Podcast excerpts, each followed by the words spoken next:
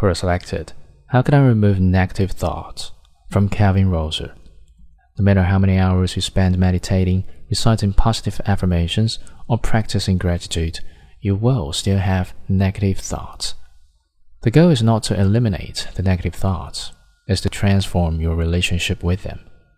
Imagine you spent your weekend grinding away on a big project for your boss.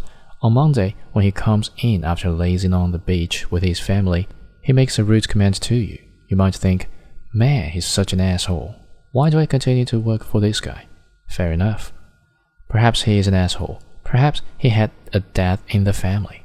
Perhaps he is getting pressure from his boss. Perhaps it's just your perception. It doesn't matter. You had a thought, and that thought is a seed. You can choose to let that seed grow, or you can decide to destroy it. If you choose to let the seed grow, you will dwell on that negative thought. You might complain to your friends at lunch about your asshole of a boss. And if you dwell on that thought enough, it will turn into a belief. You'll begin to believe that your boss is an ungrateful twat who is out to get you. You might even start to believe that the whole world is against you despite all the good work and charity that you do. Eventually, those beliefs will turn into deeply ingrained resentment that will influence your actions. You might become bitter, distant, and cynical.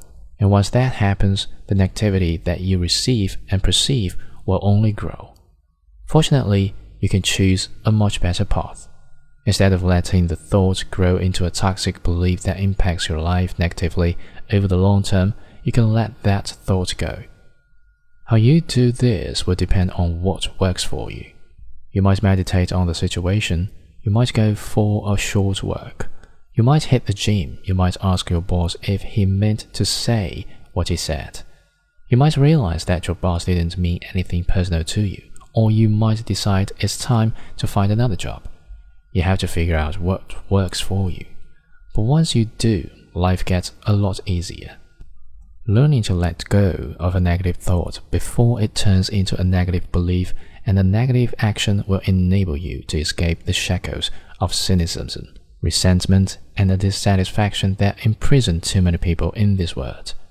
And not only will you feel better, but you'll also gain the respect of others. People will admire you for your ability to let things go and embrace even the worst of situations with a productive response. And eventually, you will no longer be asking how you can remove negative thoughts from your life.